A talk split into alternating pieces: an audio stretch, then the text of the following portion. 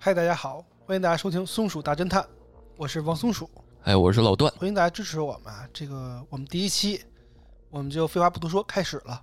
哎，上世纪八十年代到九十年代期间，中国的法治建设其实还是没有现在那么强的。哎，这段时间呢，国内出现了大量的抢劫犯跟杀人犯，还有一些堪称悍匪。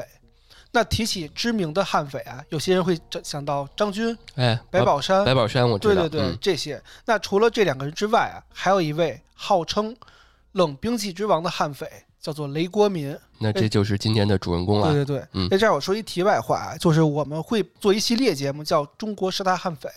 哦。包括这个白宝山啊、张军啊、雷国民啊，我们我会说十位，最后都会有啊。对，但是这个排名不分先后啊。这个，嗯，那继续。九二年到零一年啊，这个雷国明先后在广东、云南、福建、吉林、安徽、江苏等省份作案。因为他的作案凶器啊，通常是铁锤跟砍刀，因此又被称作冷兵器悍匪。雷国民通过暴力、胁迫等手段的抢劫财物，最后杀人灭口。短短九年时间，杀害了二十三人，抢劫现金三百五十万余元，各类车辆呢八辆，以及一批金首饰吧。总计金额达到了五百万哦，这块儿我得问一句啊，嗯，那个年代两千年初之前，计总金额能到百万？五百万？对啊，这都这这个有点过了，这相当于那年代能买能抢这么多钱吗？能，我后续告诉你怎么抢。他这还挺贼的。嗯，零七年啊，由管虎执导，张颂文啊，就是这个狂飙的男主啊。然后还有了那个对赵军主演的悬疑剧叫《第二面》，就是以雷国民的事件啊为原型而改编的。哦，雷国民出生在一九七一年的十一月，他家啊在这个安徽省安庆市罗岭乡一个穷困的农村，家境是非常贫寒，而且呢那个年代你也知道，老段这个家家都有好生好多孩子。对，就像我爷爷我奶奶，我奶奶生了七个儿子。哦呦，嗯，所以他那个年代也一样，在他的回忆中啊，小时候很少能有吃饱饭的日子。七一年还属于这个比较呃大家比较穷迫的时候嘛，对，大多数时刻呢吃了上顿没下顿儿。而且雷国民小时候啊比较调皮，经常被母亲虐待，甚至频繁的就不给他吃饭。但是这雷国民啊头脑比较聪明，从小学习好，次次考试成绩都第一。但由于家庭条件差，所以他上完小学就辍学了。再加上家庭对于他的虐待呢，他大概十一二岁吧，就选择离家出走，在外流浪，成为一个小乞丐。哦，这也是挺惨的。对，本身还能有一个很好的学上，因为成绩不错嘛，也比较聪明。对，嗯，属于这个家里人嫌狗不待见那种吧。那做乞丐，那当乞丐能解决这个问题吗？解决不了啊！他在做乞丐期间啊，经常也是被别人欺负。因为这个雷国民从小到大身材都比较属于弱小、瘦弱型的，而且呢还被其他帮派的丐帮殴打，养成了这个仇恨社会的世界观跟冷酷无情的这种性格。而且呢，他还学会了扒窃、偷东西。嗯。那几年之后啊，他也是混不下去了，又回到家里上了几年学，但是没上完，又很快就辍学了。这爸妈对他是特别的冷漠啊，就多次跟他说：“我不管你了，饭我也不管你，自谋生路吧。”啊，这父母真的好奇怪啊，就是感觉这几年这在外边流浪也不管不顾，完全不问，感觉不是亲生的。对啊，对啊，然后回来还能你哎，就感觉这人。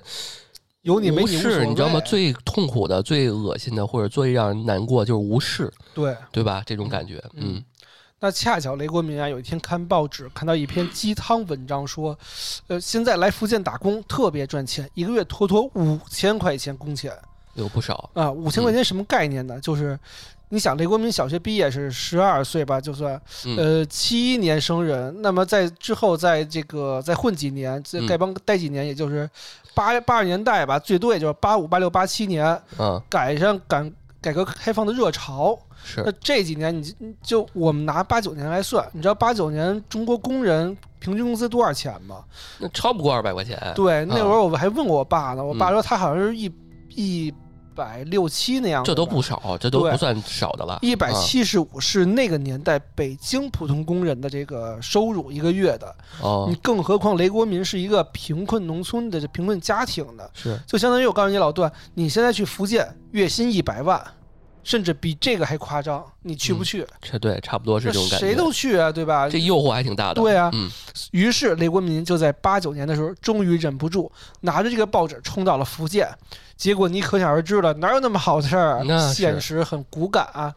其实，呃，在工地干活累死累活不说，一个月就能赚到三百块钱。哦，其实过去就是当苦力去了。对，但但其实三百块钱也不少啊。这广告虽然夸张了点儿，但是也确实还算是个正经工作了。你看工人才二呃不到二百块钱，那你一个月打工三百块钱，是吧？也也可以了，相当于月薪三万吧，现在。对吧？差不多啊，但是真是用用身体换啊，对吧？啊，对，那确实累是累，嗯，所以但是雷国民是为了五千块钱来的，你过来之后，你让我累死累活挣 三百块钱，他那心里当然不平衡，这落差，对呀，而且他学历又低，只有小学毕业，而且根本就找不到体面的工作，他只能给附近的工厂当苦力，或者去火车站扛大包。是吧？挣不了多少钱。而正当雷国民忍受不了，打算回家的时候，一九九零年的一天，他坐在火车站正扛着包呢，发现边上一小姑娘，小姑娘在那儿那个太累了，可能坐那儿休息。然后他就把一沓儿一沓儿特别崭新的钱放在自己的兜里头，兜呢也没有拉拉锁，这么没有安全意识。对，就那么单摆副歌的放着。然后呢，雷国民就觉得，因为他从小不是就好偷嘛，偷点东西。是。雷国民就就动摇了，盯上了，对，盯着呢，盯着盯着，发现这这姑娘睡着，睡特实，他就赶紧趁机啊，偷偷的把这个钱给给佛过来了啊，佛过来之后没跑多远，他就远处偷偷看着这姑娘，看这姑娘什么什么反应，嗯。嗯，结果不一会儿，他看到这个打工女孩就哭的哇哇直叫，急的。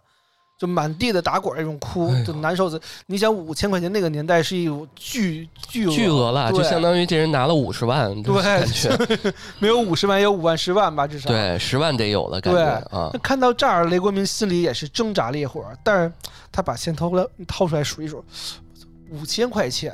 哦，可能他当时就是想赶紧偷，也没有太在意。对，他就一薅薅一沓嘛，他也不知道多少，拿出来一看，五千块钱，这五千块钱他其实也没见过。哎呦，这不就是他想要的那个钱吗？所以他就觉得，这可能是我阴德上天给我的，他就拿这钱。啊，他这么想啊？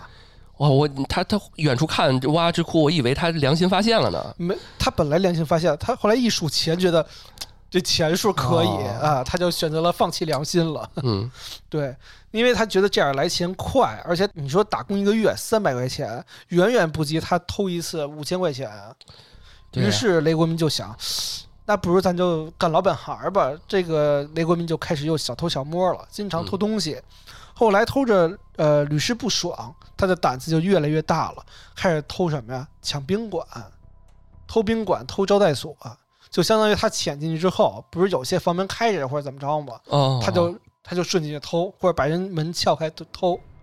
入室抢啊，对啊，入室偷盗吧，也不算不算抢劫了，偷盗。入室偷盗，对，偷盗。但俗话说得好，常在河边走，哪有不湿鞋呀？你知道吧？也是。对，而且他这个手段也算不上高明，不算高明。对对，万一你你偷着偷，人家进来了。只不过那时代摄像头没那么普及，而且每个人的防盗意识没有那么强，抓他就没那么简单。对，所以他就会侥幸吧，经常。对，在九一年，雷国民潜入江苏无锡的梨花宾馆，偷盗多间客房之后啊，就被几个失主 前后围堵。当场抓住，胖揍一顿，真的是没有不湿鞋嘛？对，这就湿了鞋了。对，呃，揍完一顿之后，又交给了公安局。但由于偷盗的数额不大，而且呢也没拿走嘛，就是未遂，所以呢他只是一个劳教，就是蹲了十天之后就给放出来了，就是关押了十天，教育了一下。对，但其实这一块说很重要，为什么呢？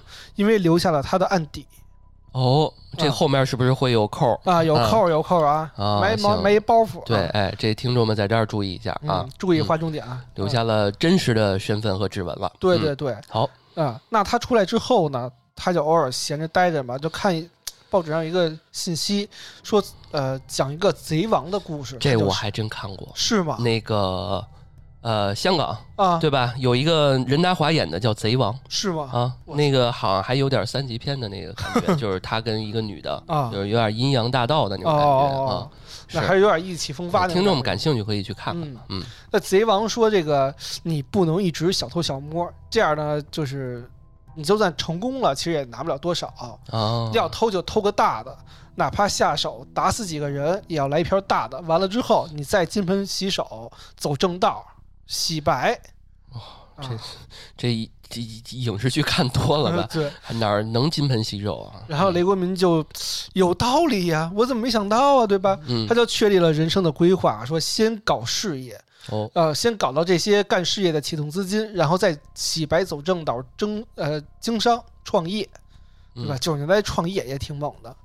是那确立了人生目标，雷国民呢就在广州这个城市啊，这个城市也是非常繁华。他一边呢是这个扛包，一边做这个小偷小摸的勾当，一边呢就是想着，哎，说我要是什么时候攒够了，我来一笔大的，我就下海经商去哦啊。对，然后呢，他就他这时候还没干大的，他就小偷小摸就攒，攒到差不多就是几千一万块钱吧。嗯他就觉得，哎，我能行了，我现在洗白，我经商，就他就去经商了。没想到经商就很快啊，俩月他就经商失败了，赔赔个底儿掉。嗯，我估计这大哥也是没什么脑子，商业头脑没有。这个经商，我觉得应该也是被别人更高级的人给忽悠了。就是、嗯你知道那个就是九十年代都是什么呀？呃，比如你从香港啊、深圳那边买来那个电子产品、半导体什么的，啊，对，然后再拿到这个北方去卖去，都我觉得他要是但凡踏踏实实，真的从这一块儿开始干个什么店铺什么的，还不一定黄。对，因为那年代广州，因为我们现在当年的北上广，北上广，嗯，那确实是现在广州没有像深圳什么新的直辖市那么的繁荣了，但是那年代的广州可真的很繁华。发财的机会大有的是。对呀、对呀、就是好多北京的人都去那边去广州打工去啊。对他要但凡踏实一点，干点实业，开个小卖部都不至于。对对，确实是啊。对，呃，经商之后，经商失败之后啊，这个雷国民的心态是越来越差。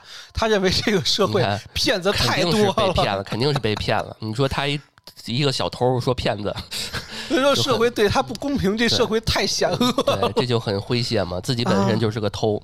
你说这个小这小偷说社会险恶，骗子太多，你说这个 哪说理去？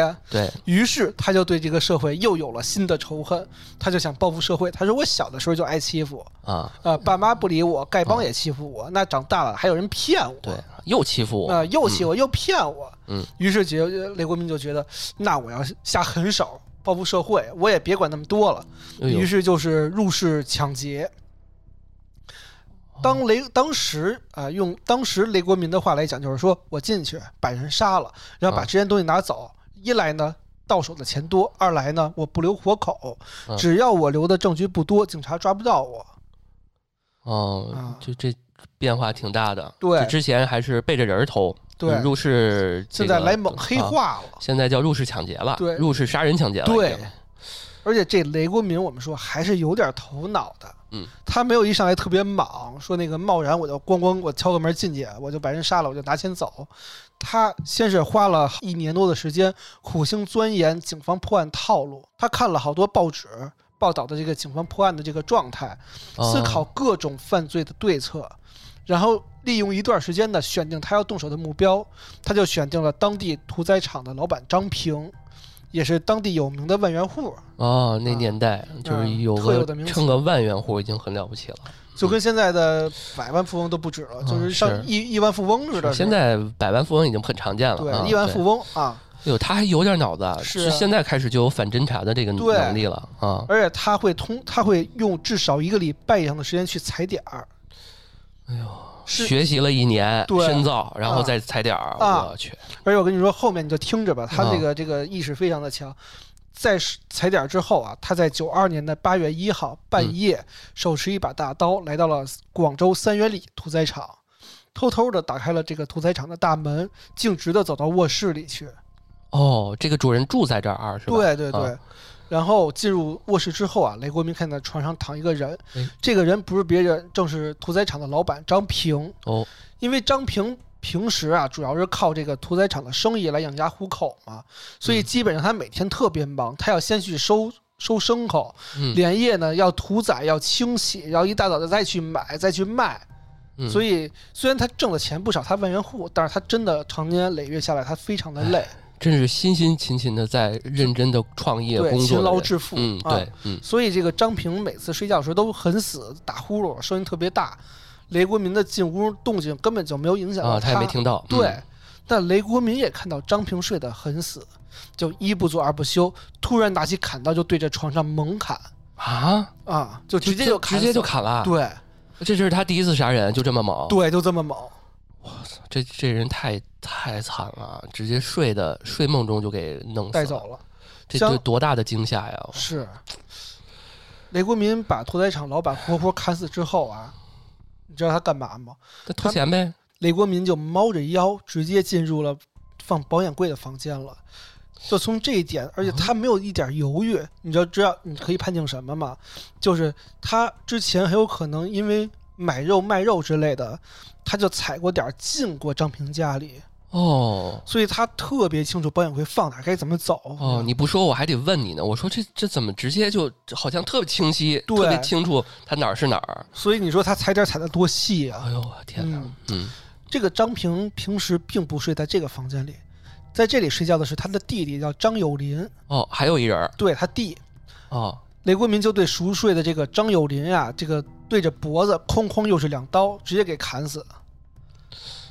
哎呦，这也是在睡觉。对，又又是一套，但是即使是这样睡觉，你想想他的下手得多麻利。是就再是睡梦中，他这张平你给他砍死，他得有点动静，对吧？那这他这弟弟还依然没醒，然后又给砍死了。我靠，说明下手非常的狠。很准、嗯啊！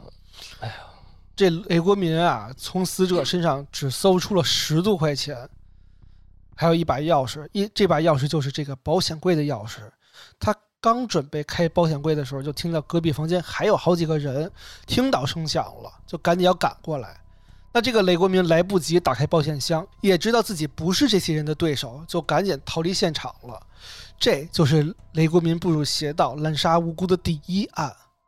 哎呦，这个，我觉得他这种 粗中带细，细中还有点粗糙。啊，对吧？你说他按道理，他这时候下手，他应该连人家布局都知道，不知道里边有多少人嘛？就是对他不知道多少人，然后就跑了。嗯，哎你说你说看似这么多人，就十块钱，啊，拿十块啊钱，关键你这还事儿也，他想干的事儿他也没达成。对嗯做完这个案子之后啊，雷国民心里也是非常害怕，毕竟亲手杀了人嘛，第一次嗯，这件事情让他直接隐藏躲了一年的时间，一年多。也确实是，嗯，然后雷国民的内心就像你说的似的，就是杀了两个人，只拿了十块钱，他心里就非常的不满意。对他觉得就挺窝囊的。对，我这都都这样了，我最后还才拿到十块钱。嗯、对对对，这个我们是从这个凶手的角度说啊，这个各位，嗯啊 对这块儿，我觉得还得强调一下。对对对啊，嗯嗯，，我们是从凶手的角度出发，然后看看他整个的犯罪之路，对后面会讲整个这个人性的部分。嗯，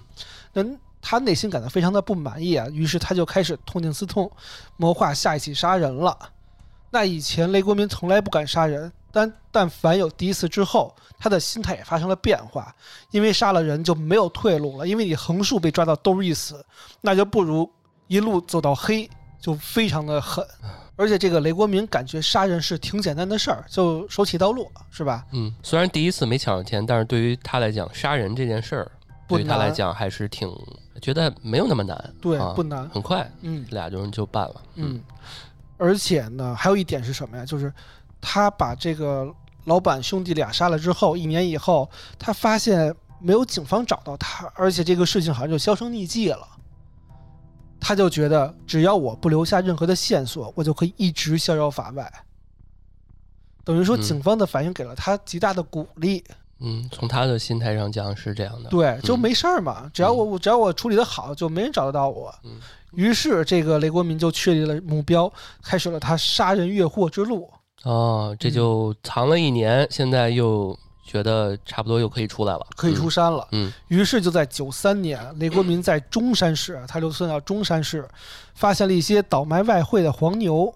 那个年代倒卖外汇的人确啊实很挺有钱，至少从他那儿过的钱会比较多。对嗯于是，在十一月八号，经过踩点的雷国民悄悄潜入了中山市郊区黄牛周冠珍的家里。哦，啊，雷国民潜进去的时候，并没有直接入室抢劫，而是在外面偷偷的伺机而行。当时啊，这个家主周冠珍从卧室里走出来，准备去洗衣机那边洗衣服，嗯结果刚走出卧室啊，就被雷国民用随身携带的砍刀猛砍在地，砍的这个周冠珍身上跟头上全都是血，血葫芦一样的。这周冠珍拼尽最后一点力气去呼喊救命，终于是惊动了家人跟邻居。这雷国民见势不妙，没有机会抢劫，便慌忙之中翻墙逃走。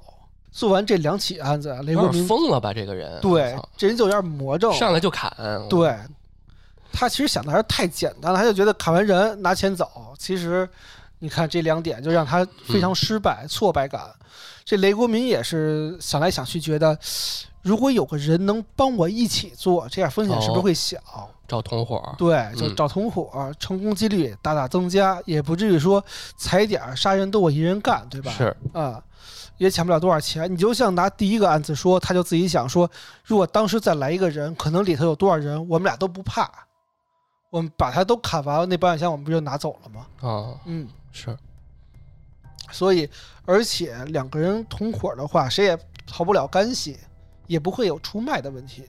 啊，嗯是，所以他就更倾向于找一个得力的助手。可这同伙儿，你知道干这事儿哪有那么好找、啊？是不好找，你怎么跟人开口啊？对啊对吧？嗯，于是雷国民在做完这个案子之后啊，为了自身的安全考虑，就跑到了云南省的河口县。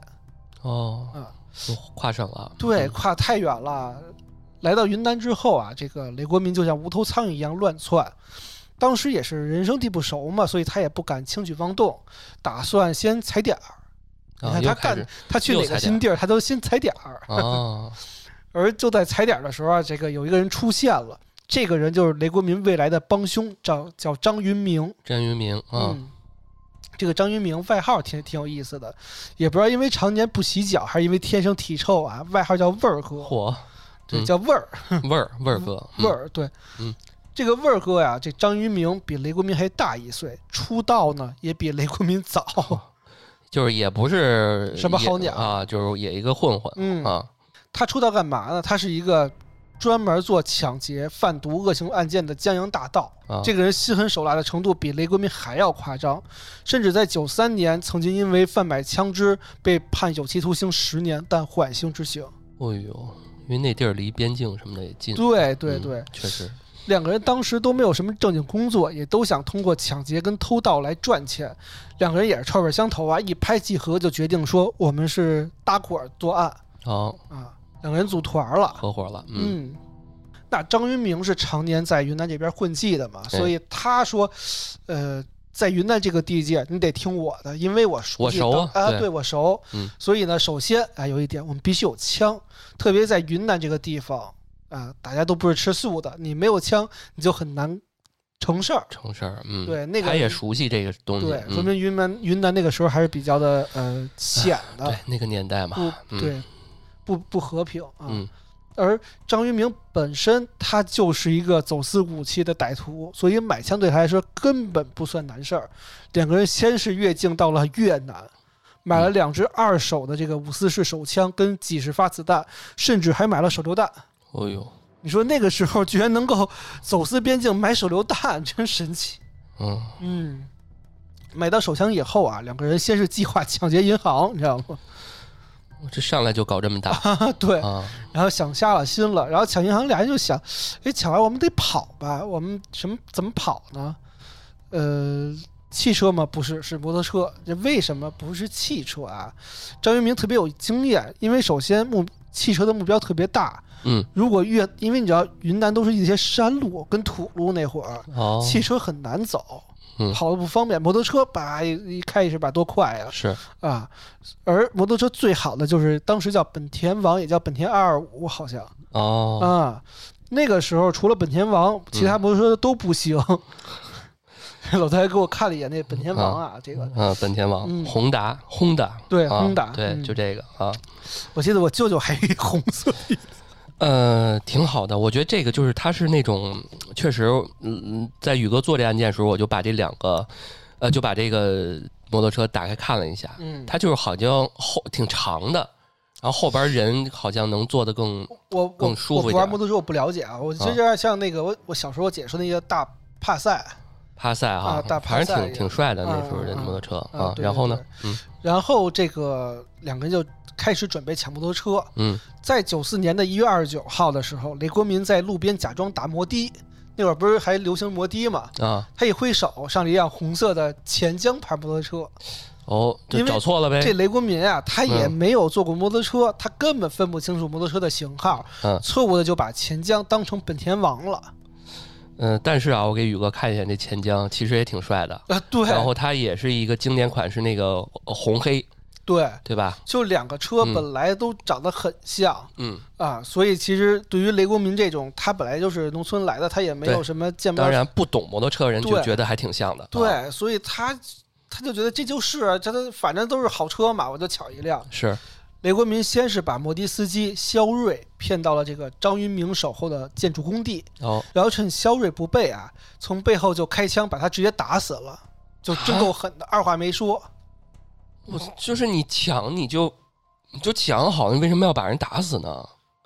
而且直接开枪打啊，直接开，就相当于你不是坐摩的吗？啊比如说你是司机，我都得坐你后面嘛。啊！然后刚到地儿，我就拿枪在你后头嘣一枪操，这我操，这些人的命在他们眼中就完全啊，我操，太可怕了。就完全不值钱，就不是命啊。对啊啊，嗯，然后呢？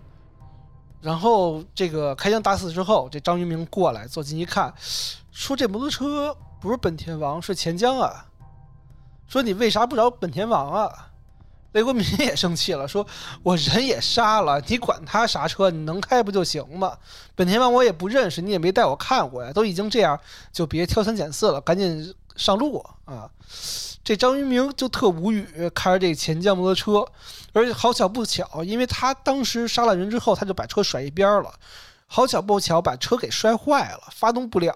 哦，对，心想这个雷国民心想，我靠，好家伙，这车也坏了，还那个抢的不是这个车，那我看有没有钱吧。一摸兜才一百块钱，哎就是真的是俩笨贼傻贼的感觉。嗯，那你说这个肖瑞是不是冤呀？他本来就不是这个车，了，当然了，我靠，你说这出来干个活儿啊啊，接接接个摩的客，结果啊抢的还不是这辆车，你说这个多冤是，啊？嗯，即使是这个车，他也他妈，哎，这个我们就不多说了。对，这个真的是这些罪犯罪大恶极。嗯，张云明对此也是非常不满，就开始指责雷国民说：“你怎么那么没眼力啊？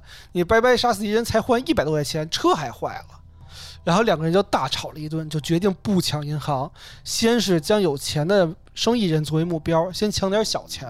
哦，然后，于是雷国民就跟张云明啊，在这个昆明附近在踩点儿。嗯，因为雷国民刚来云南，不是很熟悉地呃地界儿吧，嗯，这个这个环境跟这个社会都不了解，而且刚刚跟张云明是吵完架的，所以他不信任张云明，是的，他就只能自己去亲自踩点儿。那踩了一段时间之后，雷国民就发现昆明这边除了做这个粉粉。粉粉生意之外嗯。啊，这个做烟草的比不少，是，而且从运货量来看的话，其实有些人生意做得很大，就是那种一车一车的烟草啊就拉。雷国民就开始动心了，说我要弄这一单，这几十万得有吧？那嗯搞哪家呢？经过反复确认踩点儿，雷国民和张云明呢就把目标锁定在一个叫新通小区的一户人家里头。这家的男主人叫张家恩，女人叫鲍树华。虽然这家烟店儿的这个门脸儿不大，但是生意非常好，天天都有好多人来做生意，嗯人气很旺。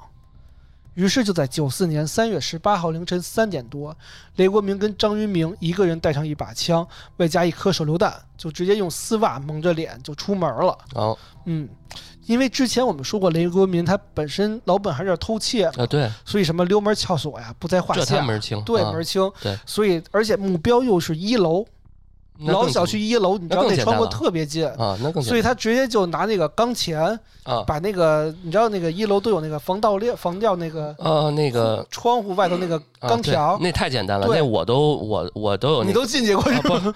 我都有那个钳子啊他就把钳子一剪，他就进去了。那很简单。对，啊然后那个窗户就更简单了，就嗯踹一脚就进去了。嗯进去之后就直接用枪抵住了张家恩两口子，并且用绳子呢把夫妻二人捆起来了。嗯先是一顿搜身，就搜出了金链子、金手呃金项链金手镯，还有四枚金戒指，还有人民币七百多块钱。这点家当跟之前那些比起来，嗯稍微多点有钱了。对啊，这二人一看就觉得，好家伙，这穿金戴银是不少，是有钱人。嗯，这还是家里，那你说他们那个烟店那店面，那存着多少现金啊，是吧？对，有大货。嗯对于是，二人就开始对这个张家恩夫妇开始殴打，就逼着他们说：“你写出这个门店的这个保险柜密码。”这夫妻二人也是机灵人，就相视一眼就默契嘛，嗯就两个人就写了假密码。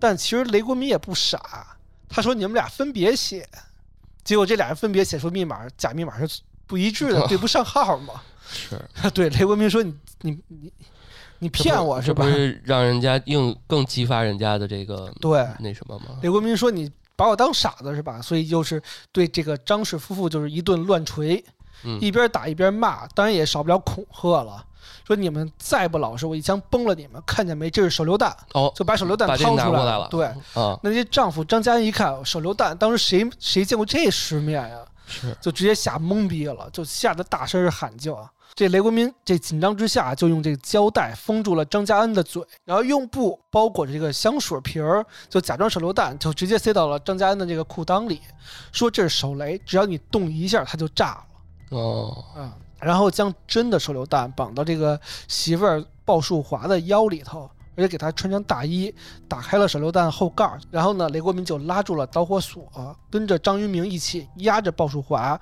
坐出租车去他们那个烟店去了。嗯下车之后啊，雷国民让那个鲍树华就是敲门儿，这个烟店里面应该是他们家老爷子看着呢，应该是这个张家恩的父亲。嗯这个鲍树华就无奈的对这个门里头喊一句说：“爸爸开门。”那雷国民听到店里有了回音啊，就松开了拉着导火导火环的这个手，哦，放松手了。对，警惕。嗯他其实是准备松手之后掏枪。哦，啊，但这鲍树华呢也是很胆大啊，这个嗯他一看雷国民松手了，他立马就扭头跑，而且一边跑一边大声喊：“爸爸不能开门，有贼！”你说这多大胆儿？你说那个时候雷国民要是拿手枪一枪，不是也崩了吗？是，但是在当街他估计也不太，呃他不敢嗯因为还没进去嘛。嗯，对，这雷国民二人见状啊，也是一下就怂了，甚至忘了手里还拿着枪，就慌张的逃离现场。这次抢劫也是宣告失败啊！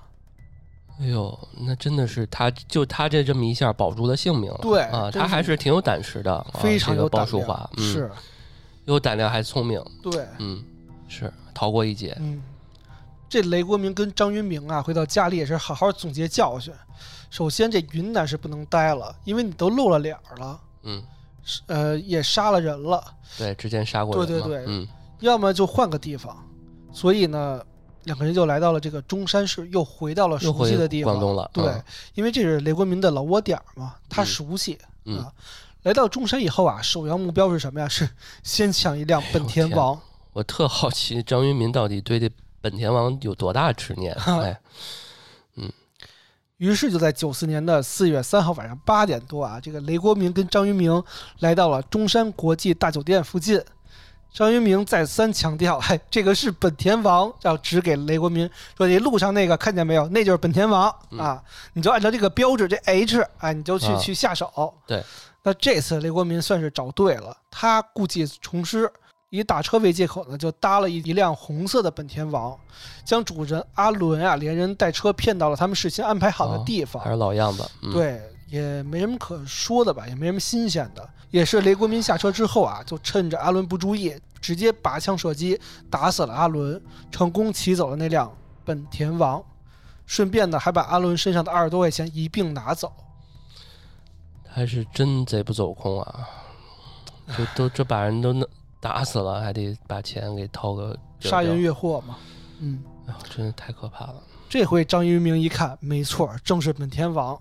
二人就骑着车往前，就你知道这回他们抢了车之后，他们早就踩好了点儿，所以二人没有停歇，直接骑着车前往了他们早就踩好点儿的这个下一个作案目的地附近，也就是中山市的沙溪镇阮先生一家进行抢劫。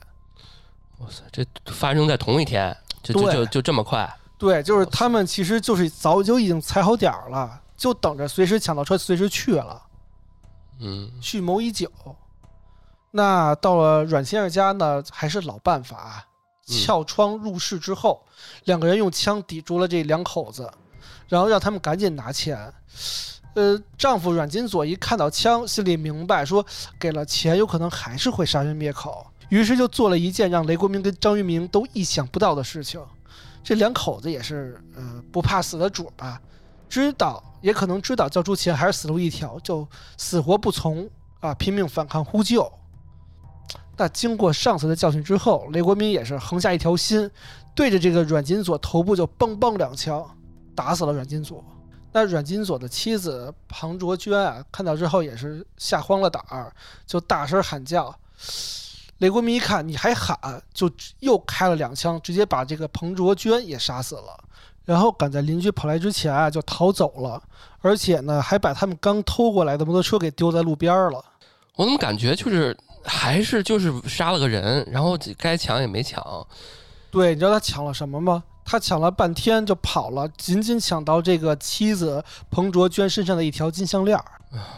你说这个两个人有预谋吧？他们还真踩点儿，但你说他们的手段吧，也真弱智。真弱智！对、啊我们不是说替他出谋划策啊，我们就觉得我靠，我们你的觉得为这些人命冤。对啊，你目的是为了抢劫，那你是不是策划的时候一定是为了抢钱？标是对钱，对吗？怎么对、啊？你上来就杀人，夸夸杀人就夸，干人，我靠，这我操，这太无语。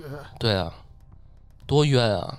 这些人，这个雷国民跟张云明啊，在逃跑的路上也是一句话没有多说啊，这俩人都在想，说这人是没少杀，动静也不小，但是就抢了七百多块钱，就一共嘛前前后后嗯啊，这雷国民对张云明啊是完全的利用。就比如说，如果真抢到大钱，分赃不均，他有可能先下手为强，干掉这张云明的。嗯而张云明本身也不是什么好鸟，再加上这个两个人干了那么多次都没有什么效果呢，就开始有矛盾。这张云明啊出道早，而且年纪呢也比较大，但是雷国民却处处与大哥自居，这让张云明都特别不爽。而且呢，张云明觉得雷国民就是一个农村出身啊，内心呢也不强大。说白了啊，就是这俩人谁都看不上谁。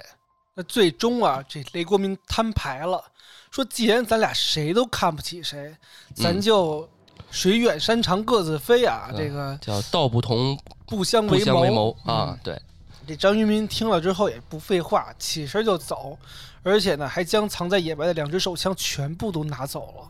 哦，他还有点儿留点儿后手。嗯，嗯，应该这枪他也不知道吧？呃，不知道，就是他们俩的枪他们俩枪啊他自己带走了啊，啊他全带走了。啊哦，但是搞笑的是啊，这个离开雷国民没多久之后，这张云明就落网了。在九四年十二月，张云明在重庆伙同其他人持枪抢劫啊，被警方打伤后抓获。法院呢以抢劫罪、贩卖毒品罪、非法持有枪支罪等罪行啊，处死张云明，这也算是大快人心了。对，嗯，先是切掉他切掉雷国民一个左膀右臂吧，对，毕竟嗯杀那几个人他也是有参与嘛，对，所以就是该该啊，活该。活该。嗯并在九五年初的时候，张一鸣是被枪决。嗯那雷国民得知张一鸣因为持枪抢劫杀人被判死刑之后啊，心里也非常害怕，因为他担心张一鸣把自己给暴露给警方。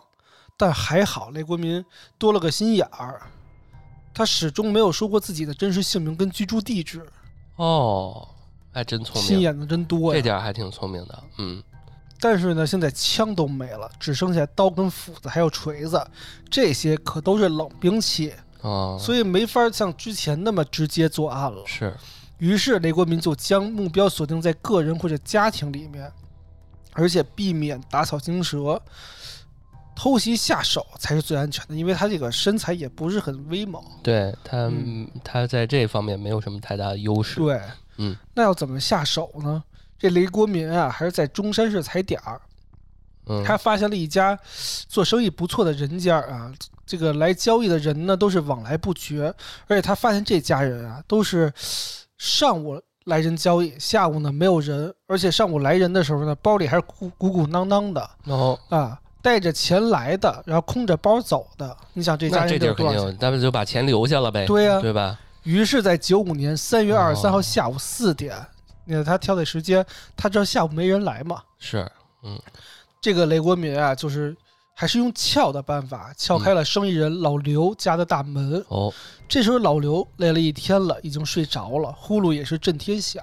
嗯，又是睡着了。对，嗯雷国民看到此景啊，也是二话不多说，直接这回用斧头对着老刘的脖子就狂砍好几下，直接老刘也是当场死亡。哦，砍死老刘之后，雷国民顺利的打开保险柜，抢走了十万现金，哦，这也是这是他第一次拿到大钱啊，尝到抢甜头了嗯，嗯九五年的十万块钱相当于现在一百多万了啊，这得嗯得有这么多了。嗯，拿着十万块钱，你知道雷国民那会儿没见过什么世面，是，嗯所以他就开始喝酒、唱歌、找小姐。嗯他觉得这十万块钱永远花不完，所以每次都大手大脚，甚至给小费都比别人给的多。是，结果十万块钱三个月就挥霍一空了。对，差不多。对，嗯所以这对于雷国民来讲，就是还是得继续抢啊，还是得出去干活去啊。于是，在九五年，雷国民就跑到了珠海，本来打算趁着这个汽车站这个售票大厅啊，半夜没有什么人，他居然想抢汽车售票大厅的钱，但是呢，还没动手就被发现了，结果只能跑路。那他哦担心警方发现啊，就在外头又躲了一年。你看他小心谨慎的反侦查意识真强。嗯而在九六年六月份，雷国民事先带好准备好的斧头、尖刀、撬棒、撬棍、玻璃刀等作案工具，又一次来到了珠海市的汽车售票大厅。这回他找的这个时间好，半夜，而且没有什么人，就直接杀害了两名售票员，将大厅里的四十三万人民币跟十万港币全部抢走。哎呦，这其实，在当地算是大案了。这太大案了。对啊，这属于特大抢这有点像就是两呃，嗯，就现在两二二三年，然后银行丧失呃，就是被抢了一个亿、几个亿一样的感觉。他就像是现在来到了这个北京南站，把啊北京南站的所有钱都抢走了，哦，我操，他怎么带走的呀？我靠，天哪！抢了这么多钱。哦雷国民知道这次事情啊不小，警察肯定在疯狂的抓人，于是雷国民直接从广东跑到了江西。嗯，这两次抢劫让雷国民这是尝到甜头了，之前从来没抢过这么多钱啊，所以他有一个更大胆的想法是什么呀？要抢就抢国家机构的钱，抢银行的金库。哦，这都不是银行了，都得是先是金库了。对嗯，于是，而且他很聪明，他没有跑到大城市去直接抢啊，对，就那种大银行什么的啊。他啊把目标放在了江西南昌一家农村信用社哦，啊。那会儿的农村信用社其实还属于比较呃嗯，防保呃防守非常不严密啊，是的比较松散。是的他准备抢这个信用社，他也是先踩点儿，他每天从早上的九点踩点儿到凌晨十二点，持续了两三个月的时间，哦，这他相当于这一天就就干这事儿了，跟上班啊似的。，除了睡觉就是踩点对，啊。这这这比九九六还夸张吧？这是啊个跟上班似的。你说他有多大的这个细心啊？嗯，这个时候，雷国民也是基本摸清了这家信用社的安保人员情况，所以他认为时机成熟了，于是就在九七年的九月二十二号凌晨准备动手。哦，他先是用刀啊，在这个值班室把保安刺成重伤之后，到了信用社的二楼准备拿钱，但是他 他踩点了好几个月，他都没有想到月底清算时间，二楼有很多人在加班儿，啊，是啊，月底那这种就是人多呀。对啊，，他就傻了，你知道吗？他一上二楼，灯火通明，全都是人，吓得就赶紧跑了。这又就愣了吧唧的杀了一个人，啊这保安多惨。没有没有，这个刺成重伤没死，这倒还好，这保保安算命大的。哦哦哦嗯，对江西是待不下去了，往北跑呗。南方都待不下去了，他都这个遗留够了，是吧？东北呗，嗯，嗯，他就跑到东北吉林通化，到了通化，他一眼就盯上了当地的农村信用社了。为啥？当时的信用社里，保安就是一老头儿，这老哦头儿不是靠在墙根儿抽烟，就不知道去哪儿歇着去了。信用社的窗户上连防盗网都没有，呃甚至玻璃都是坏的，拿塑料布给接的。你说这防盗意识，雷国民一看不觉得这太轻松了？是这东西，这老头可能都是这村儿里找的一个，对，找一老大爷工作而已，估计都没有什么培训什么的对。，这老啊头能有什么防备意识？是啊，嗯那雷国民这踩点儿都不用踩了，这个二话不说，爬窗户进金融社，几刀捅死了保安老头儿，轻轻松松拿走保险柜的十五万现金跑路。啊，这就确实这地儿偏，少一点儿也就少一点儿了，对他来讲也不少了。嗯而且你想，这保险柜能轻轻松松打开，这信用社得多破呀！啊，是啊，而且整个信用社只存只有十五万存款，就吸纳存存储量，是，估计就那就是一钥匙就打开了，可可能就是当地的一个村儿的一个特别小的信用社是。这一村儿，当地一村儿可估计流水也就是这么点儿钱，嗯，嗯，能有多少钱？然后我、嗯我来在这儿跟大家讲讲一下，就是雷国民啊，其实做的这些工作不止这些，嗯就这个雷国民还是挺有脑子的，他自己知道自己身材就很非常弱小，不利于下手，嗯他把家里改造了一下，改造成健身房了啊，啊，有沙袋，有棍子什么的，他就天天的跑步打沙袋，强身健体，嗯，强身健体，练得啊特块儿似的，然后还挑选了合适自己的武器。他觉得最后挑来挑去还是锤子好，因为锤子可以瞬间制敌，而且喷出来的血不多。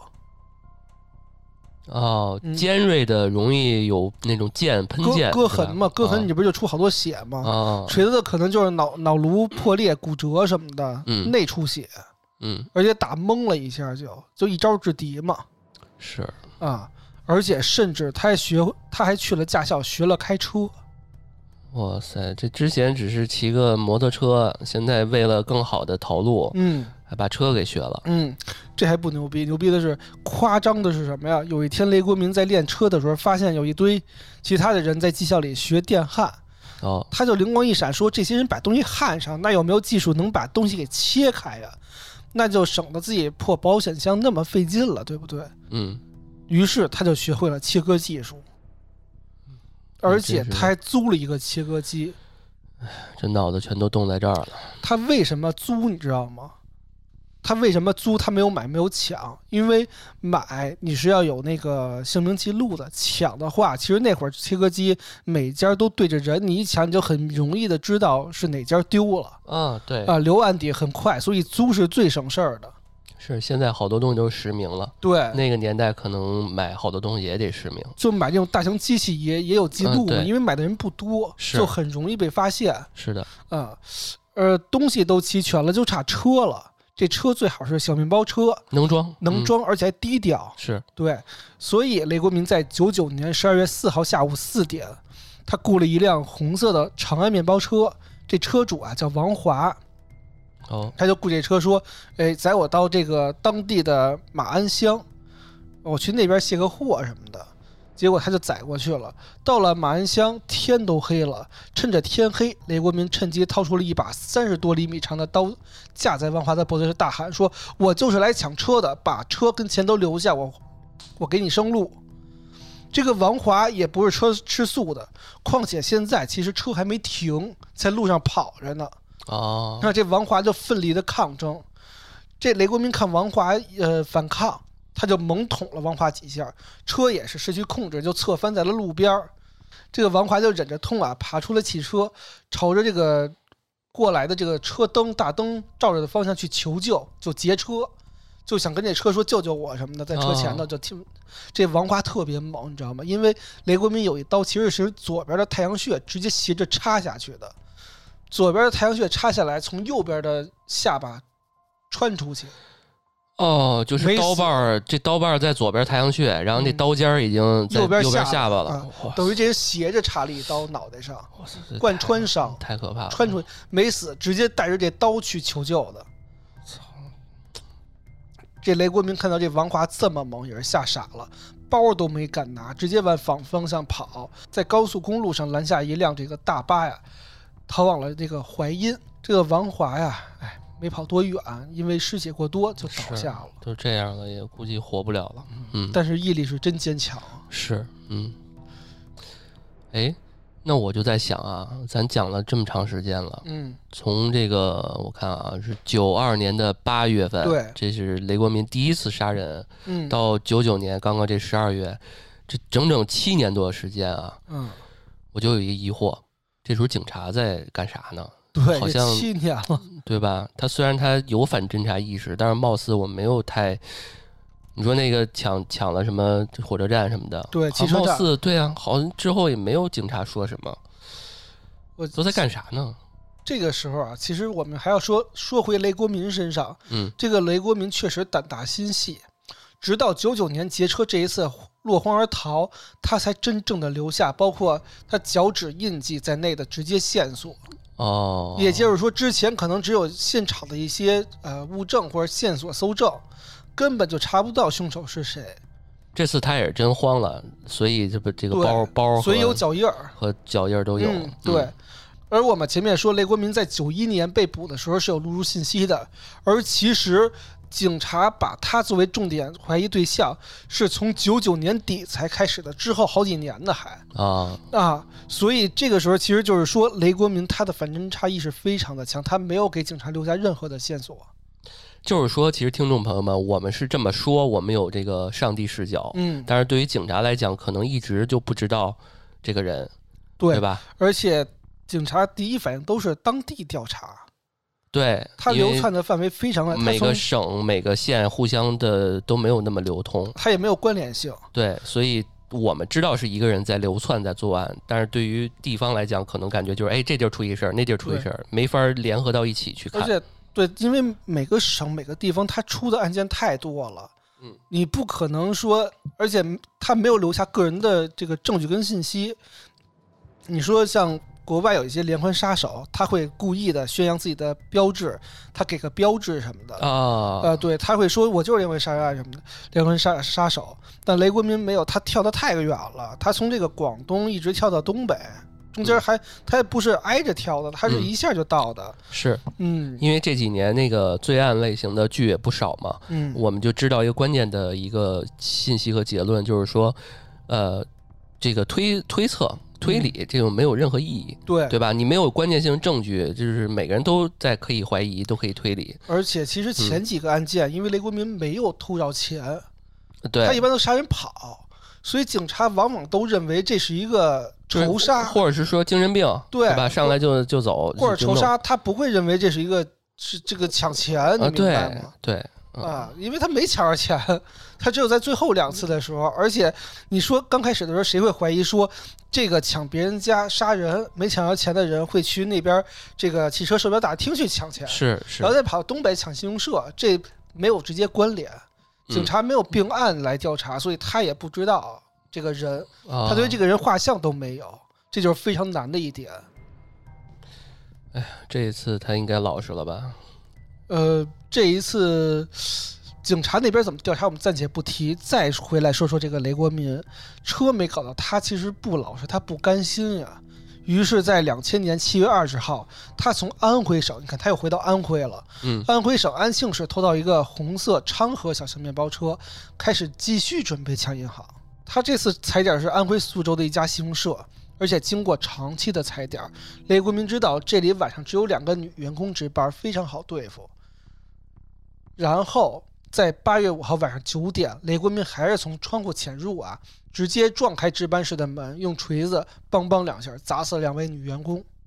然后用他租来的切割设备，将这个信用社的保险柜切开一个洞。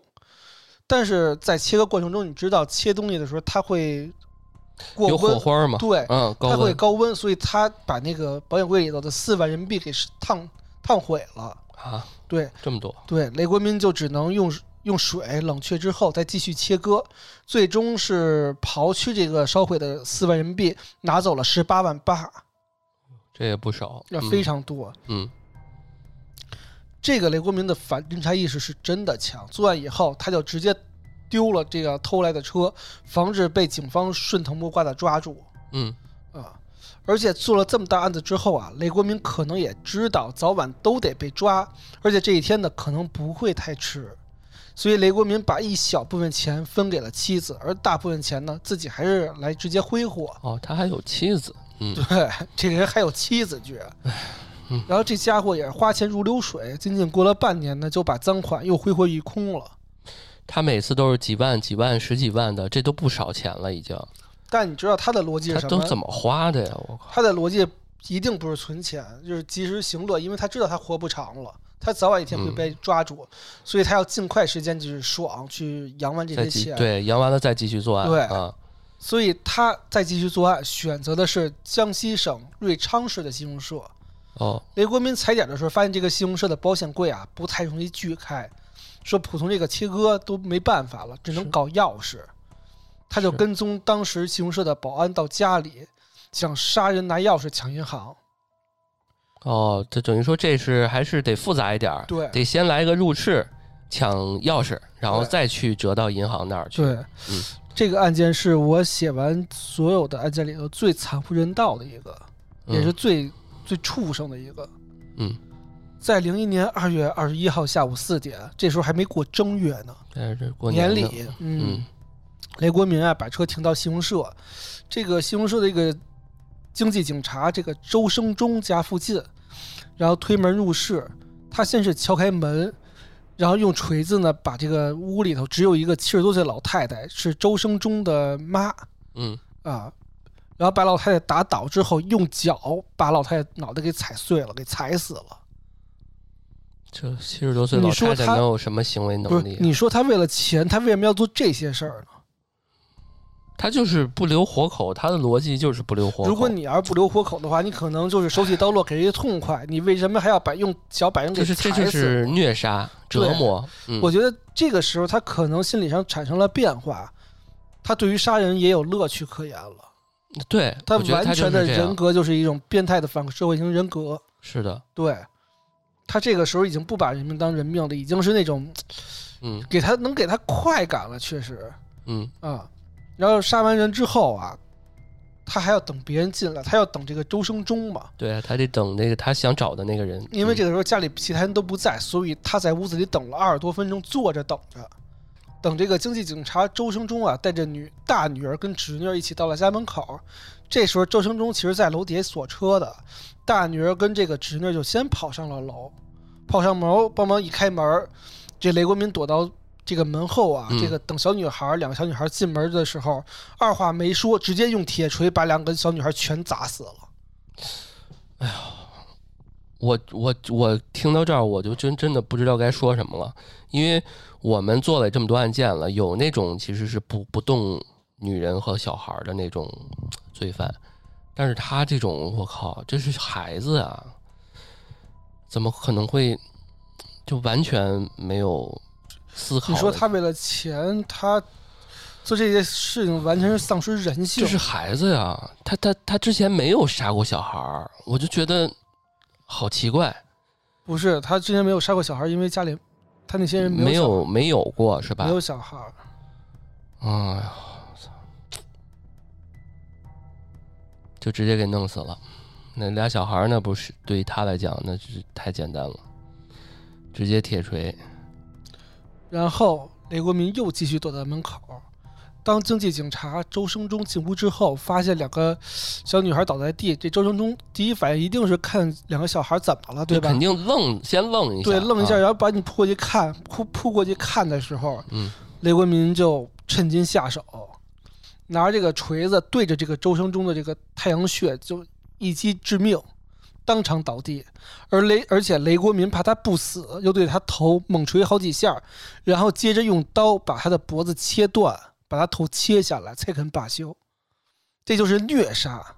对啊，这这要是公安人员看到这，肯定又觉得是是报复，你知道吗？就是又灭门，加上就是杀成这种程度，虐杀，虐杀嘛。然后他从周生忠身上搜出了几十块钱，还有一串保险柜的钥匙。在刚准备出门的时候，嗯又遇到了周成忠刚放学回来的小女儿。这最没有人性的是，他二话没说，用锤子把小女儿砸倒在地，然后就将这个不到十岁的奄奄一息的小女儿强奸。强奸完之后，用刀把小女儿的脖子切断，把头割下来，杀人灭口。你说这时候，操！我他妈快录不下去了，听到这儿你。说这时候他还为，哎，操！随后，雷国民拿起金库钥匙走出门，准备离开作案现场，来到信用社抢劫。刚刚走出周成忠家的门口的时候，他发现周成忠的弟弟迎面走来。他知道这个周成忠的弟弟回家看到现场一定会报警，而且这个时候在外面不太好动手了，他就不得不放弃抢劫计划，把钥匙扔了。当夜驾车回到安庆，等于说刚刚残忍杀害了五个人，包括奸杀他那个小女儿。因为没抢到钱，所以他只是杀了五个人，他什么都他这种情况在之前也出现过，只不过这次的做法真的实在是太残忍了。因为没抢到钱，他只能继续作案。嗯他就来到了盐城啊，江苏盐城盐都县，嗯准备对盐都的这个信用社下手。他先用了一年多的时间对信用社进行踩点观察，一年多的时间呀。这这门还就逍遥法外着。嗯虽然发现这家信用社在大马路边上，嗯呃，晚上前面光线很亮，但是后面有围墙，围墙非常暗，光线几乎没有，一般人呢也走不到那里，而且后面是一片平房，小巷也是四通八达的，很方便他跑路，所以他就专门定制做了一张这个大概一米五高的木梯子。而且为了验证自己的想法呢，雷国民曾经三次爬到院子里面都没有人发现过。这人是真的鸡贼。接着，他发现这个信用社晚上只有三个人值班，一个人在楼上，两个人在金库值班室。值班室的防盗门呢，在睡觉的时候经常打开，两个守库人员时时进时出的。他观察之后啊，认为三个值班员都有分开的时候，自己就有把握分别杀死他们。这个雷国民也尝试白天从敞开的大门里溜进院里头，从金库值班室啊，从东往西张望过，看到里面呢，其实是有几个人在打牌的。他就心想了，这几个人在打牌也不值不好好值班，一定心思想上是有麻痹的，肯定很好对付。而且不仅如此啊，雷国民还发现这家信用社的运钞车早晚都停在马路边上，进进出出的这个钱箱非常多，感觉这家信用社的存款在一百万元以上。哎呀他是真的细，他不光排查蹲点蹲的这么细，他还去琢磨这些人的心思了。而且他还残忍，嗯这就是是这个警方最难抓住的，是的，不留活口，而且前面他踩了一年的点儿。嗯，就是之前他第一个那个发现有很多人不就冲进来，他嗯就那个跑了。跑了。这次他也是要一个人弄好多人，对，这次对于他来讲应该还挺有难度的吧？虽然有难度，但是他之前有经验呀。嗯，雷国民最擅长的是什么呀？是潜伏作案。他经过那么多次，他已经具备了一次连续杀好几个人，而且不被发现的本事。他就只要在一个点儿去潜伏，等着这个受害者分散，然后分别突袭杀人，再潜伏这个方法，嗯，他就有信心对付这三个人。因为还有一个什么问题啊？因为他不是现在没有枪了吗，嗯，然后他又抢的是一个这种银行、信用社，信用社其实这种值班的人会有枪的，对，啊是所以对他来讲这难度也更大了。对，嗯但是由于他之前不是连杀了五个人吗？嗯。他就觉得这个那个案件啊太大了，嗯，他自己肯定活不了几年了，嗯。所以他也考虑抢夺枪。他知道这个信用社啊里面是有枪的，哦，所以他就觉得我要把这个信用社抢了之后，我把枪也抢了，我可以跟这警方搏命，自己生存的概率会大一些。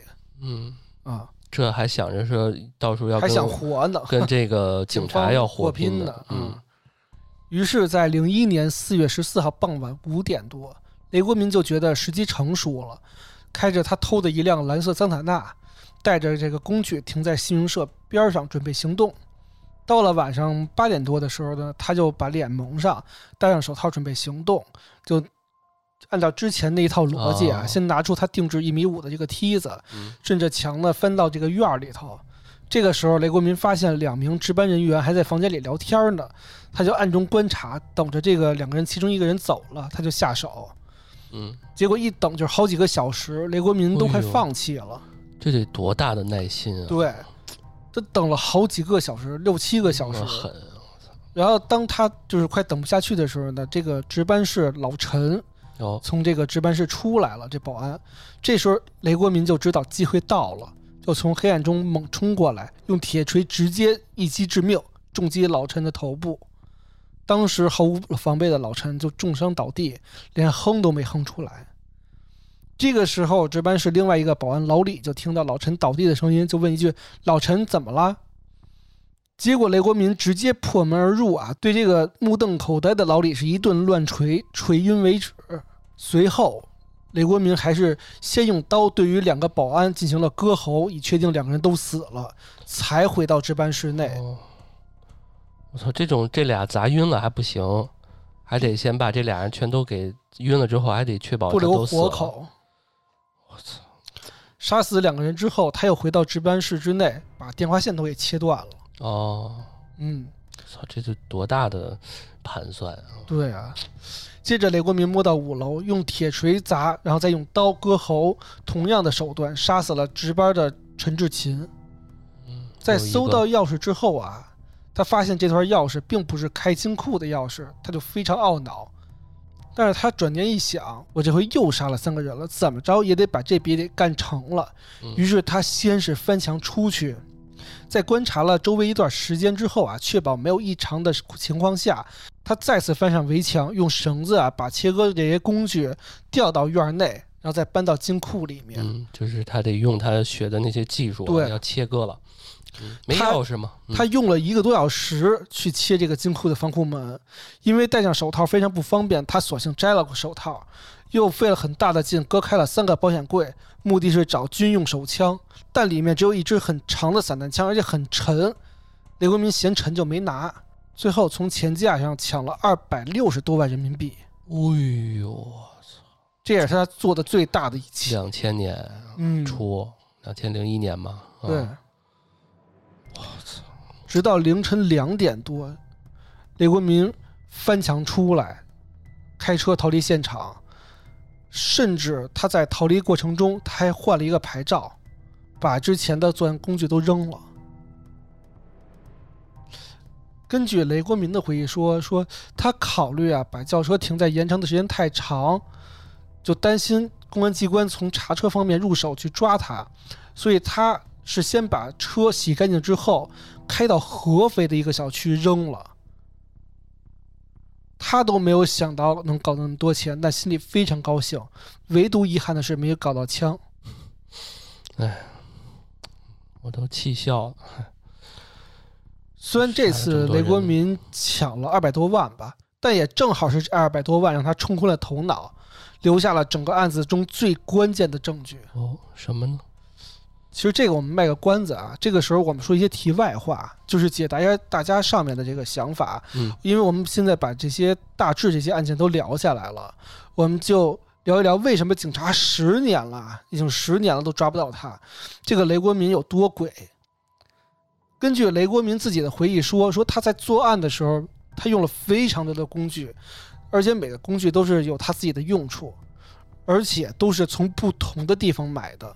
公安机关想要从一个工具查到他，非常的难。从两千年初，他经过踩点儿，他决定对这个安徽信用社抢劫的时候，当时他在七月的，就是去年往年七月的时候，就去池州偷了面包车了。池州偷的面包车，在合肥偷了车牌，在凤阳县租的切割设备，在蚌埠市买的钢丝钳，在宿州买的割枪跟皮管，并且自己打制了螺纹钢撬棍。作案之后，他却把二十九件作案作案工具全都遗留现场，把面包车开到了安徽的肥东县抛弃。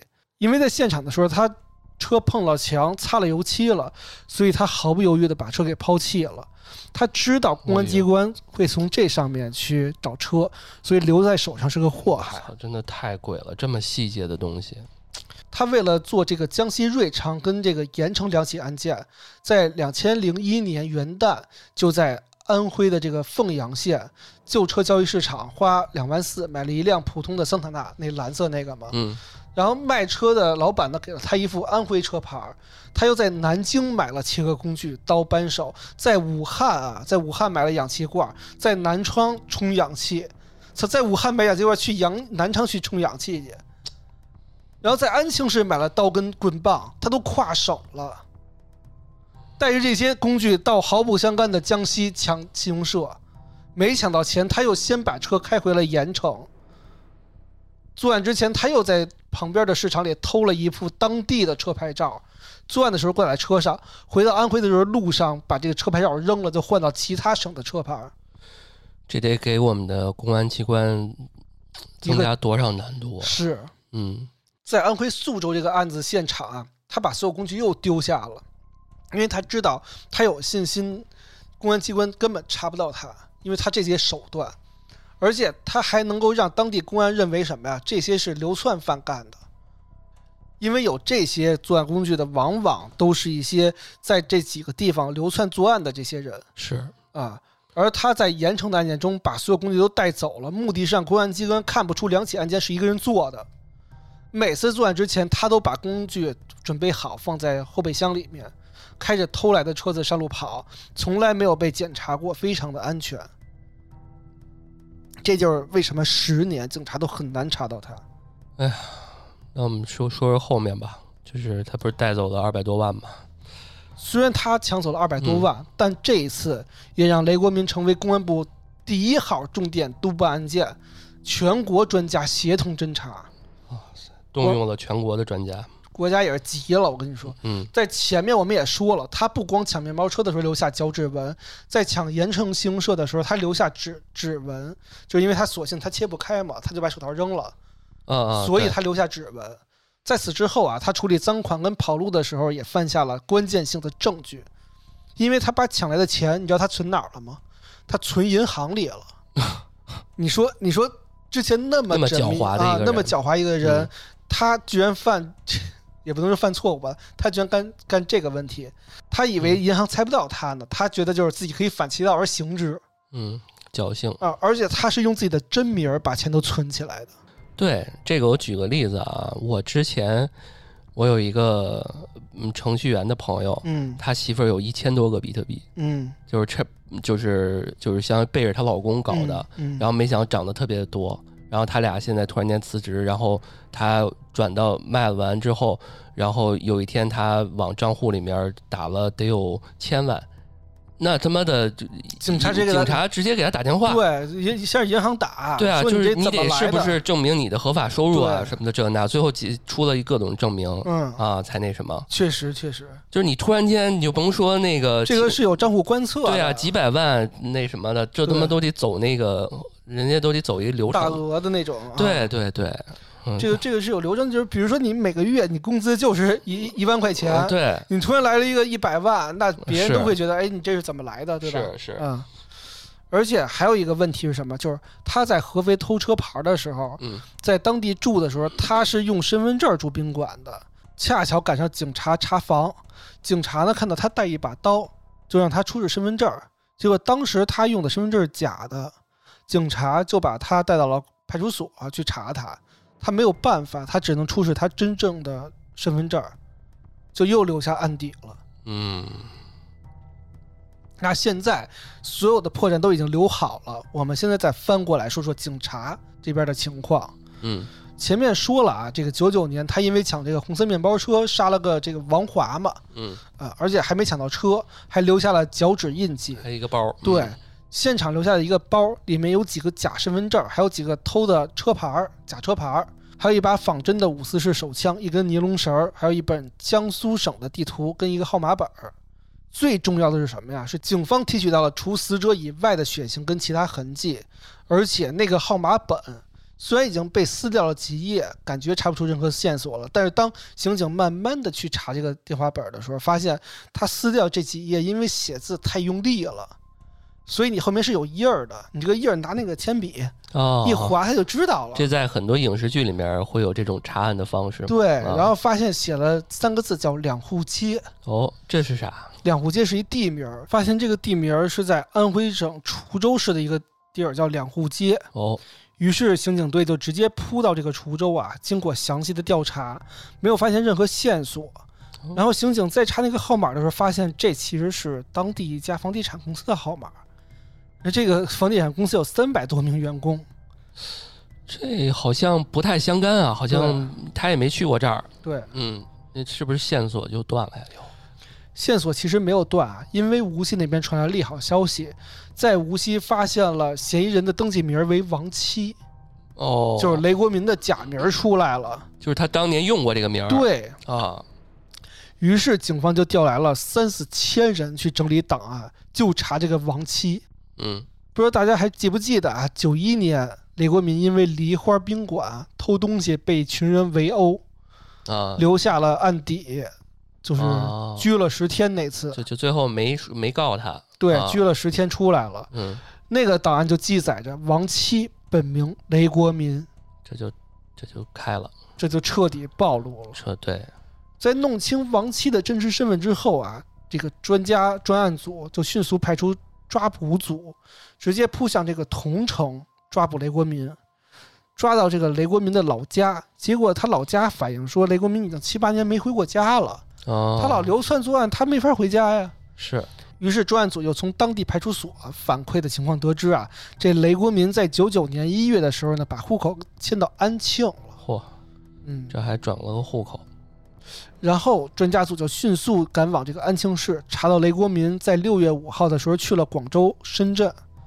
马上专家组就兵分两路，留一部分刑警在安庆这个雷国民的老家附近等候。嗯，然后呢，另外一部分刑警大队长张富云带着另外一路人啊，赶往这个广州跟深圳两地执行抓捕。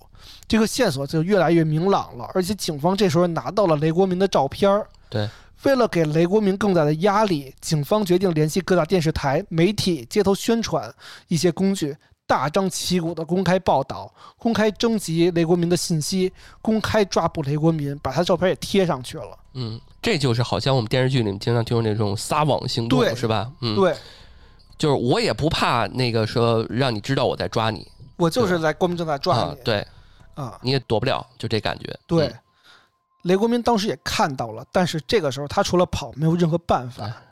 警察在各大公路、汽车站、火车站、高速路，甚至飞机场都布控了人员。果然有人提供了线索，说在深圳火车西站发现了雷国民。警察也是毫不犹豫，直接扑到火车西站。在零一年六月十二号，深圳火车西站的候车室，雷国民被抓，哎太好了，终于落网。是，零一年六月十三号，雷国民被押回南京。经过一审审讯，再加上铁证如山，雷国民最终也是交代了自己的犯案经过啊。嗯，在零一年十一月九号，江苏省盐城市人民法院对这起案件进行了公开审判。雷国民以抢劫、杀人、强奸罪被判处死刑，剥夺政治权利终身，并且没收个人全部财产。他也没有上诉啊，也没有脸上诉。你知道他说什么吗？他平静地接受这一切，并表示我愿意为了赎罪，把自己的遗体捐献给需要的人。哎，我就特别讨特别纳闷儿，就有一部分的罪犯，就罪恶滔天的，还能说出这些话，那就是你还要把自己的器官留在自己的这个世界上吗？就是我觉得到这份上，我们也不需要他。就你到这份儿上，你装什么那个那个圣洁？就是觉得哎呀，我这这无私啊这种。我真要比如说我是一需要眼角膜的什么的这种，我知道现在很多的那种遗体捐献是来自于罪犯的，死刑犯的。但是我操，就是很恶心，你知道吗？我就觉得其实我觉得这也是一个好话题，就是比如说，当你需要呃器官移植的时候，嗯，你会接受一个像雷国民这样的，带着他的眼睛活下去吗？我觉得这个有本质的一个问题，就是我们现在是呃健全的人，嗯，我们很有可能代入不了那些人。在道德的制高点去、对但，那时候如果你真的，比如如果我真的失明了，我有多么的需要这个眼角膜，我说不好，真的。眼角膜还能活，如果是嗯肝移植、肝坏死，那也说不好肾比如说就是家里边亲戚嗯啊，这种直系亲属、父母这种，如果真是需要这么一个，那他我就不好说了。甚至心脏。对啊，我觉得人无完人这种这种事儿，而且说句实在话，如果是自己的亲人，嗯，我可能会毫不犹豫的签字。我希望是那个不要告诉我这他是哪儿来的啊，我会毫不犹豫的先杀死他，再签字把他东西抢过来。就没必要告诉我他犯下什么事儿了，你就告诉我他这是个罪犯就好了。而且有一种恶心的说法是说，比如说这个，你移植了这个人的东西，你可能多少，呃，对啊，对对，心态跟之前会有所变成那个人的想法。之前那个张嘉译有一个剧，他演的是一个美国回来的一个房产经纪人啊，啊，然后跟李小冉吧还是怎么着的，啊他的相当于了李小冉的老公，那个把移把那个心脏移植给那个张嘉，译了尤其是心脏啊，对，然后就就是感觉他就变成了莫名那个人了。对，他就莫名的觉得就是很想见他，然后当时他已经有另一半了，就是。是他他就就这样，好像还真是有这说法，是吧？我觉得这个人体就是还是很玄妙的，是，嗯。然后啊，我算了一下，就他执行死刑的那一天，零一年，他才刚三十岁，对，就是到死也就还不到，还就也就是三十整，也就是说他才二十几岁就开他始是零一年十二月二十八号执行死刑的，在十月二十二月二十二号，七一年生人嘛，对，嗯，在十二月二十二号，他爹知道这消息之后，气得吐血身亡，直接死了。但是我觉得雷国民的跟他父母的教育有直接关系。嗯，是，你从小你孩子这样，你你干嘛来着？你把他给扔出去了，你没有把他好好教育成人。对，就没有教育。对，嗯，你把他抛到现在的社会，让他成为社会的渣子。我们只是说有这方面的一方面的原因，不能说这个事儿直接影响了。是对，因为这个我们之前的案件也说过嘛。很综合，啊，对，甚至还有自身的基因。